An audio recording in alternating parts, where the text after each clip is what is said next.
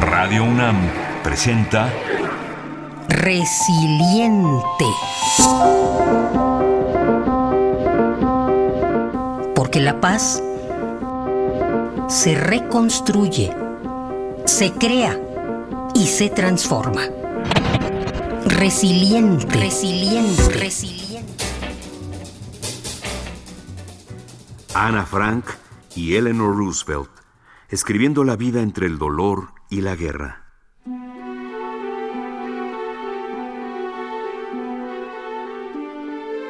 Luego de los horrores de la Segunda Guerra Mundial, la historia de la humanidad no fue la misma.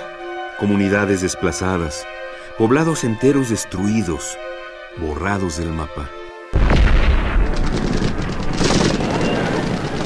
Meine deutsche Jugend, so wie wir hier versammelt sind, junge Kameraden, Teil des Lebens eines Volkes, so muss versammelt sein und zusammengehören das ganze Volk. So war es leider nicht immer. Einer wollte den anderen nicht verstehen. Jeder dachte nur an sich, höchstens auf seine Klasse.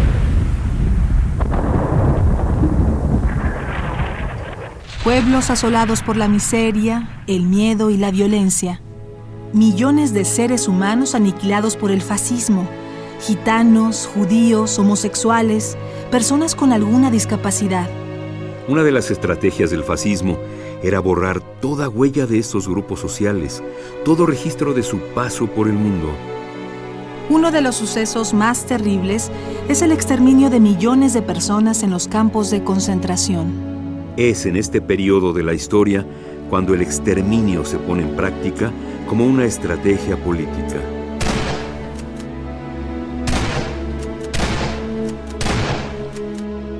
De todas las operaciones de venganza, una de las más estremecedoras es la que ocurre el 10 de junio de 1942 en Lídice, ubicado en lo que hoy conocemos como la República Checa. Aquel día, la población entera es arrojada violentamente de sus hogares y asesinada.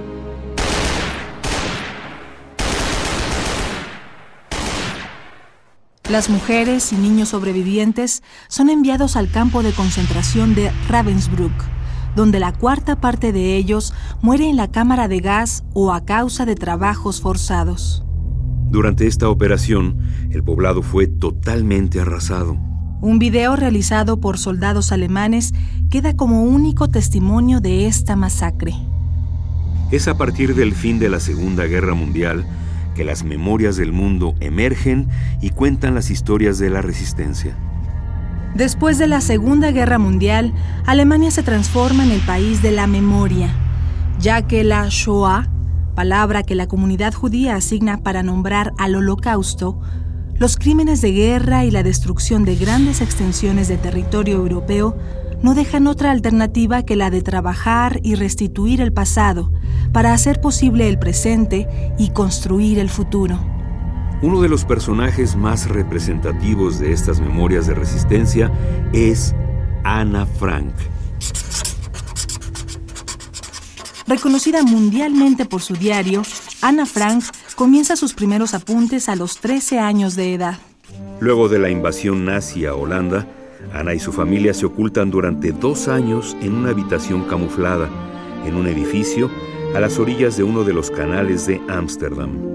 Durante estos años de confinamiento, Ana describe pasajes cotidianos del encierro, conflictos y tristezas, pero también describe momentos de dicha y respuesta positiva ante la adversidad. Conservando la esperanza de seguir con vida y de que la guerra terminara pronto, Ana desea que su diario sea publicado después del conflicto y comienza a corregirlo. En una de las últimas hojas escribe, Anoche el ministro Bolkestein dijo por radio Orange que después de la guerra se hará una recolección de diarios y cartas. Estoy emocionada con la noticia.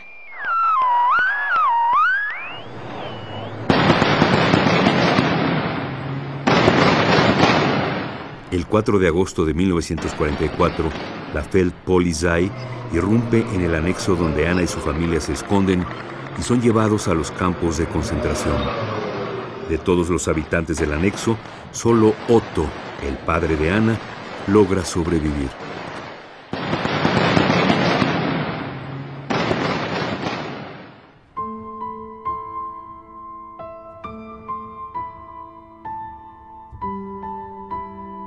El diario de Ana Frank es, sin duda, uno de los libros más notables de aquella época.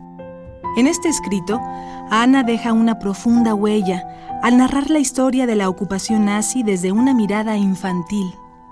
Describe universos íntimos y cotidianos desde el cautiverio y la sobrevivencia. También narra historias de solidaridad, amor y resistencia en medio de la muerte y los horrores de la guerra.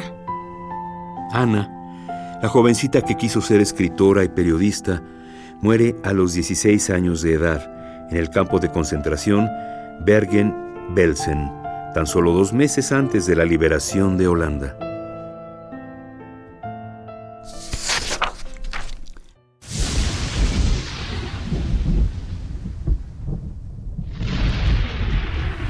Nadie nos hará renacer de la tierra y el lodo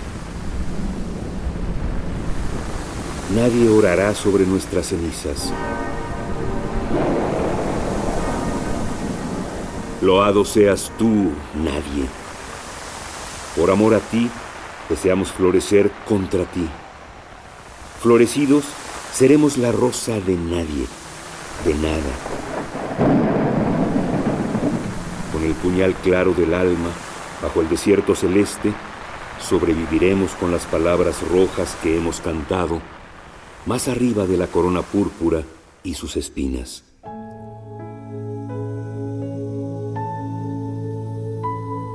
Paul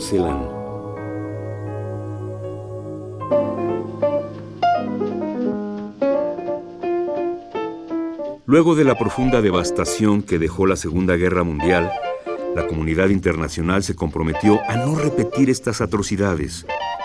Un año después de concluir la guerra, una de las mujeres más destacadas de este periodo, Eleanor Roosevelt, redacta la primera versión de lo que hoy conocemos como la Declaración Universal de los Derechos Humanos. Es en este contexto que Eleanor Roosevelt se posiciona como una de las figuras más destacadas en el ámbito diplomático y político de la época.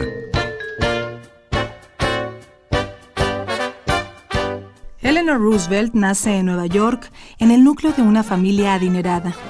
Durante sus primeros años de juventud estudia en Inglaterra, donde destaca como estudiante de excelencia.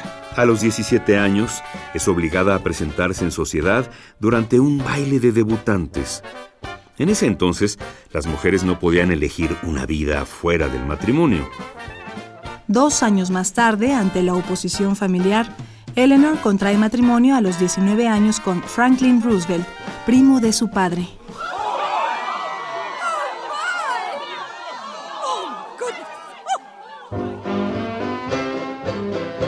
De los rasgos más destacados en la biografía de Eleanor Roosevelt es que supo ser algo más que la esposa del presidente Franklin Roosevelt. Hasta ese entonces, el papel de la primera dama de los Estados Unidos se reducía a obras de caridad. En contraste, Eleanor escribe artículos que promueven los derechos civiles y sindicales, dicta conferencias y participa activamente en la vida política de su país. Guadalcanal, an officer found a private feeling very sad, looking very depressed. And he said, What's the matter with you? And he said, Oh, I. Además de ser redactora y promotora de la Declaración Universal de los Derechos Humanos, Eleanor Roosevelt lucha por los derechos laborales de las mujeres, los derechos de la comunidad afroamericana y los derechos de las personas refugiadas. Por su destacada labor en pro de los derechos humanos, es considerada una de las personalidades más destacadas del siglo XX. Una de las grandes contribuciones de Eleanor Roosevelt al pensamiento del siglo XX fue conectar los derechos humanos con la vida cotidiana de las personas. Escribe en uno de sus discursos,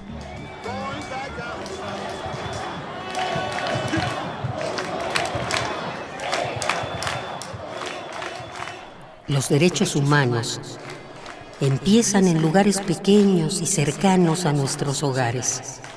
Tan cercanos y pequeños que no pueden ser vistos en ningún mapa. Sin embargo, son el mundo de las personas.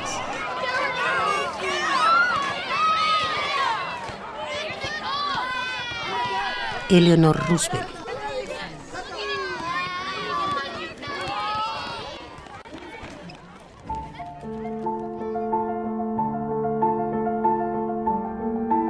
Si deseas ponerte en contacto, escribe a resilienteradio.gmail.com o a radio.unam.mx. También visita nuestras redes. En Facebook y Twitter somos Radio UNAM.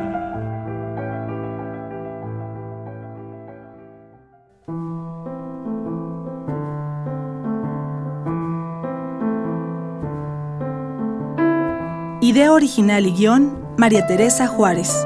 Voces, Juan Stack, María Sandoval. Margarita Castillo. Araceli Madrigal. Controles técnicos, Francisco Mejía. En la producción de Arfaxad Soriano Ortiz.